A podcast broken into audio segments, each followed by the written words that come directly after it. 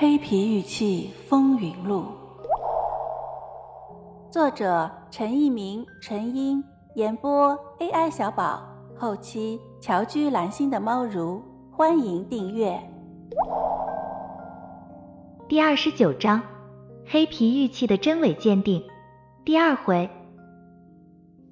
我们先用传统的方法来观察这些玉器，也就是用眼学来讨论黑皮玉器的鉴定。首先来看它的玉质，尽管这些玉器已被沁成黑色，但其开窗部分仍旧可以看出其玉的本色。它们都为碧绿、淡绿、黄色、黄绿的秀玉，其中有以褐色玉为多，而褐色玉的玉质较差。显然，这些玉材是完全产于当地，非外来玉质，和出土报道的其他红山文化类玉器相一致。其次，看它的纹饰。这些黑皮圆雕玉器的纹饰和出土的红山文化类玉器基本相同，这也是大多数研究者一开始把黑皮玉器判为红山玉器的原因。红山玉器之上瓦沟纹是一个最明显的特征，而黑皮玉器也有这类的特征。另外，和红山玉器一样，黑皮玉器还有一些独特的雕刻技法，比如鼓眼、对穿孔、棱线，也就是凸弦纹。鼓眼有两种，一种是蛙形鼓眼，另一种是梭子形鼓眼。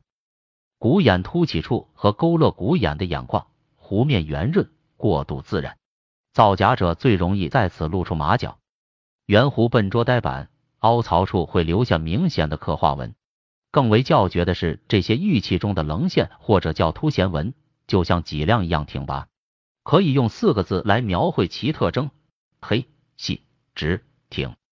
黑就是说，凸弦纹的黑度要比其他地方明显；细就是说，这条棱线比玉器中的其他的纹饰要细得多；直就是说，凸弦纹无论是线状还是弧状，总给人一种笔直的感觉，不会出现歪歪扭扭的样子。这里所指的直，要用微积分学的观念去理解；挺就是说，棱线的凸起比较突兀，没有坡度。仔细体会黑皮圆雕玉器的这种纹饰特征，就可以看出，它既和其他红山文化类玉器的纹饰有着相似的特征，又有自己独特的地方。黑皮圆雕玉器的穿孔也具有红山文化类玉器的特征，它一般都在人像或神像的脑后有象鼻孔，用以配系绳子，因此小型的这类玉器也应该是坠件。另外，这类玉器的人身像雕塑。往往在颈部、两腋下、足尖和尾部雕有对穿孔，这类穿孔外大内小，孔壁打磨光滑。掌握这些黑皮玉器的雕刻工艺特征，对于鉴别黑皮玉器的真伪有很大的帮助。第三，再来讨论黑皮圆雕玉器的器型，这是最受个别专家质疑之处了。一些专家认为，这类玉器的器型许多是见所未见、闻所未闻，在没有正式发掘报告之前。他们是无论如何也不会相信这是史前玉雕，他们的想法有一定的道理。黑皮圆雕玉器的有些器型的确太奇特了，如果玉质、纹饰、穿孔、沁色、石斑和雕工都没有现代工艺的特征，我们能不能因为从未见过这类器型而否定它们呢？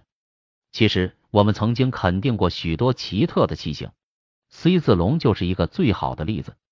迄今为止。C 字龙还没有正式的出土报告，又有哪一个专家否定 C 字龙的真实性呢？就是百越先生介绍的太阳神玉雕，尽管人们还有疑问，但它的器型却和美国克利夫兰艺术博物馆的一人形玉石相类似。因此，我们不能以是否有过正规的发掘报告作为判别玉器真假的依据，而是应该综合考虑，否则我们很可能丢失许多重要的发现和信息。还是拿红山文化太阳神玉器举例，其中一件黄色的太阳神已经拍出高价。像这种头顶以十字分开的玉雕，我们还可以发现一些。百越先生就有一件这样的太阳神玉器，虽然有相同的特征，却没有一件是雷同的。也就是说，他们不是按着图录仿制的伪品。因此，我们认为要慎重对待这类玉器，没有经过仔细的研究，不要匆忙下结论。相关的鉴定方法，读者可以阅读《红山玉器的鉴赏和收藏》及《红山玉器图鉴》等书。应该提醒读者的是，黑皮圆雕玉器有的已经流散到国外。陈一民先生曾经介绍过上海银河宾馆中陈列的从日本回归的黑皮圆雕玉器，他们还从美国的友人处知道，美国不少收藏家也收藏有这类黑皮圆雕玉器。如果不对这类黑皮圆雕玉器加以重视，其流散的速度将会加快。韩国金先生的收藏足以证明黑皮玉器在国外的地位。笔者曾经请教过一些雕塑家。他们也被这些造型奇特的玉器所吸引，在比较这些玉器的构图、技法、形体比例和造型特征后，他们认为这些玉器绝不可能是现代作品，他们只能是原始人类虚幻和荒诞意象的产物。而中央美院的一位教授本来郑重其事的劝说他的朋友不要收藏黑皮玉器，在上手观赏和把玩了黑皮玉器后，却成了黑皮玉器的发烧友。现在手上的黑皮玉器也有数百件之多。